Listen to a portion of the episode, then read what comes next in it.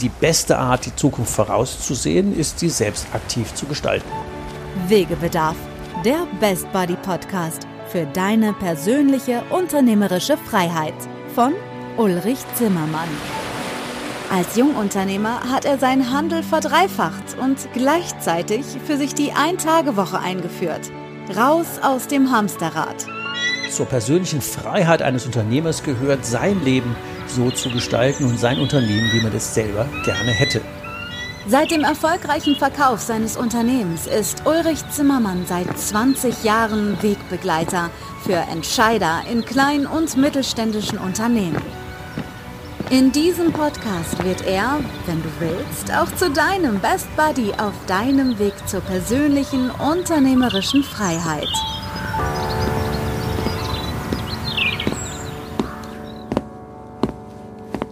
Herzlich willkommen. Wegebedarf, der Podcast für deine persönliche unternehmerische Freiheit. Was machen wir heute in dieser Folge?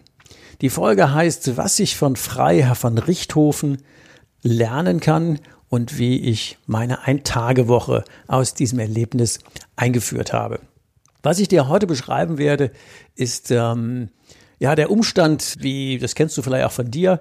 Du sitzt bis Mitternacht äh, im Büro und alle Mitarbeiter sind schon irgendwie um vier oder fünf nach Hause gegangen. Und wie schaffe ich mir jetzt meine persönliche Freiheit, das so, so wie ich, ich war 32, ich mir meine Tagewoche eingeführt hatte und dann um vier Uhr gegangen bin, während die Mitarbeiter um fünf Uhr gingen oder ich später kam oder eigentlich nur noch am Ende der Zeit einen Tag die Woche. Ja, kommen wir mal zu meinem Schlüsselerlebnis. Ich hatte damals einen ja, älteren Herrn als Unternehmensberater einen Freiherr von Richthofen. Der kam spannenderweise immer mit einer weißen Ente, diesem De Chivaux, angefahren und ein netter älterer Herr mit weißen Haaren. Ich weiß gar nicht mehr, wo ich den her hatte, aber jedenfalls war der immer sehr nett. Der kam eigentlich aus der Gastronomie und Serviceberatung und irgendwann waren wir im Gespräch und ich habe ihm erzählt, ich hätte mal wieder bis Mitternacht da gesessen und wäre heute Morgen schon wieder um halber sieben da gewesen und dann sagte er, ja, du musst halt mehr am wie im Unternehmen arbeiten. Und äh, er erzählt mir mal das Beispiel von seinem Onkel, diesem berühmten Freiherr von Richthofen, dieser rote Baron mit diesem Dreidecker. Und ähm, der hätte damals schon in den 20er Jahren, hätte er einen Gutsverwalter eingestellt und ähm, der hatte sogar schon einen Firmenwagen. Und Frau Baronin fragte dann irgendwann mal ihren Freiherrn zu sagen, du, was macht denn eigentlich dieser Typ den ganzen Tag? Nicht nur, dass der ein Auto auf unsere Kosten hat, aber der schafft irgendwie nichts. Ich gehe morgen früh über Sonnenaufgang mal Acker, auf den Acker und guck mal, was der eigentlich macht. Gesagt, getan. Nächster Sonnenaufgang. Frau Baronin steht morgens in voller Montur neben ihrem Gutsverwalter. Die Arbeiter stehen da drum rum und der Gutsverwalter, ich weiß jetzt nicht, was die da genau verteilt haben, aber so ungefähr geht die Rede. Die einen in Stroh, die nächsten in die Kartoffeln und die Pferde, die Kühe und was es einmal zu verteilen gibt. Und irgendwann war seine Morgenansprache rum. Alle Arbeiter waren unterwegs und Frau Baronin fragt dann den Gutsverwalter, und was machen Sie heute den ganzen Tag? Und dann hat er einmal tief durchgeatmet und gesagt, sehr geehrte Frau Baronin, ich verteile immer alle Aufgaben so, dass keine übrig bleibt. Dann hätte sie sich völlig echauffiert und ist völlig aufgeregt zu ihrem Freiherrn gelaufen, hat genau die Story erzählt. Und dann sagte er völlig entspannt, oh, super. Wahrscheinlich hat er das anders gesagt, aber positiv bestätigt. Das ist super, dass du mir das sagst, weil jetzt weiß ich, ich habe den richtigen Mann eingestellt. Und irgendwie hat mich die Story dermaßen begeistert. Sag ich, und wieso verteile ich nicht alle Aufgaben so, dass keine übrig bleiben? Was muss ich eigentlich als Geschäftsführer tatsächlich selber tun? Und irgendwie kam ich zu dem wilden Ergebnis, ich müsste eigentlich die Bilanz selber unterschreiben. Alles andere können doch andere sowieso viel besser. Und das war so mein Schlüsselerlebnis, wo ich gesagt habe, ich fange jetzt subito sofort heute an und verteile alle Arbeiten so, dass keine übrig bleibt. Das hat mich über Jahre bewegt. Und der erste Engpass, der auftauchte, war logischerweise die Frage, warum machen die Leute das denn eigentlich nicht? Und die Antwort war relativ einfach. Die haben die Aufgaben nicht übernommen, weil mein Vater oder später ich die einfach an uns gezogen haben, weil wir entweder uns nicht getraut haben, die abzugeben, oder wir den Mitarbeitern nicht zugetraut haben, die zu übernehmen. Wegebedarf, der Podcast. Deine nächsten Schritte.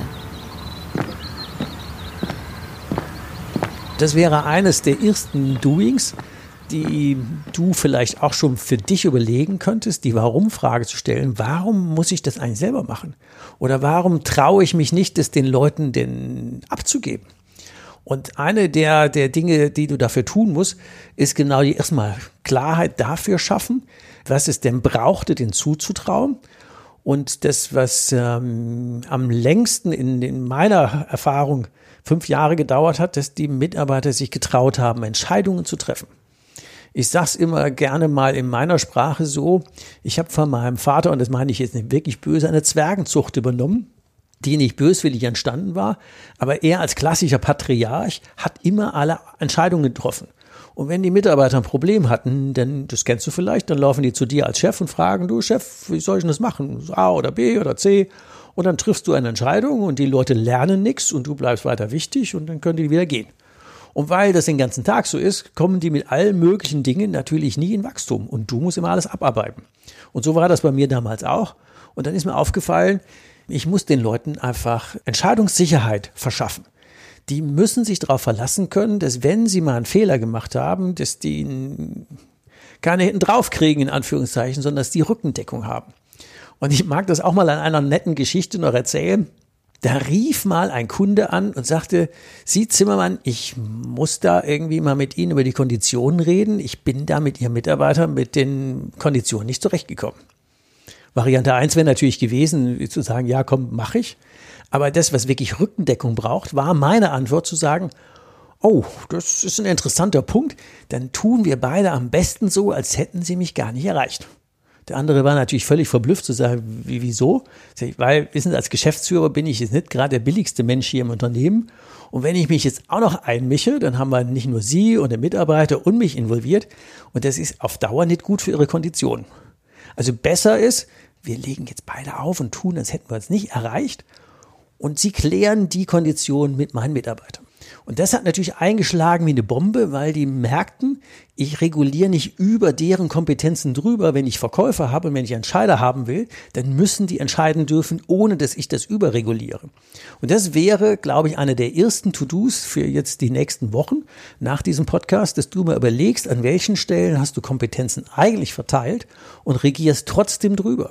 Und die Leute merken, ich muss weiter Zwerg bleiben, weil mein Oberchef, ähm, der ist halt der Bessere. Oder die werden nach und nach groß und lernen, ich darf mit breitem Kreuz einfach was entscheiden und mein Chef haut mich nie in die Pfanne. Und wenn die die Sicherheit nicht haben, werden die nicht wachsen. Und deswegen ist eines der wirklich, wirklich wichtigen Doings ist zu sagen, gib dem Leuten die 100% Sicherheit, dass du die nie beim Kunden in die Pfanne hauen wirst. Und dann haben die eine Chance, aus dem Zwerg wieder zum großen Entscheider mit Rückgrat zu werden. Und das ist genau eines der Freiheiten, die du dir schaffst, um zu sagen, ich komme Schritt für Schritt, wie gesagt, bei mir hat es fünf Jahre gedauert, Schritt für Schritt dahin, dass die Leute größer werden, mehr Entscheidungen treffen und du neue Freiheiten hast, weil die immer mehr Arbeiten übernehmen. Also von daher haben wir schon jetzt wieder ein To-Do für dich, nämlich äh, definitiv zu überlegen, nächste Schritte, ähm, wo hast du mit deinen Mitarbeitern Kompetenzen eigentlich verteilt und auf der anderen Seite äh, entscheidest du es doch wieder selber. Also wenn du magst und inspiriert bist, dann äh, können wir Folgendes tun. Du machst diese Aufgabe. Wenn du eine Idee haben willst, ähm, mehr von dem zu haben, ähm, geh mal auf meine Webseite www.hikeandstrike.com, wo wir ja Unternehmergruppen zu zehnt dauerhaft begleiten, genau auf diesem Weg. Was ist meine unternehmerische Freiheit eigentlich und wie komme ich dahin, solche Hürden zu übernehmen? Und ähm, natürlich als Speaker, als Vortragender bin ich auch gerne mal auf der Bühne in all den Gremien, wo du sagst, nee, so einen hätte ich da gerne. Dann äh, fühl dich eingeladen, mich einzuladen, mal vor euch einfach die komplette Story zu erzählen. Also, bis zur nächsten Folge. Macht's gut und dran denken, nicht überregulieren aus Zwergen. Große Leute schaffen. Also, bis bald. Ciao. Hast du noch immer Wegebedarf? Keine Sorge. Auch in der nächsten Folge begleitet dich dein Best Buddy Ulrich Zimmermann wieder auf dem Weg in deine persönliche unternehmerische Freiheit. Geh mal auf meine Webseite www.hikeandstrike.com. Bis zur nächsten Folge. Macht's gut. Bis bald. Ciao. Wegebedarf der Best Buddy Podcast für deine persönliche unternehmerische Freiheit.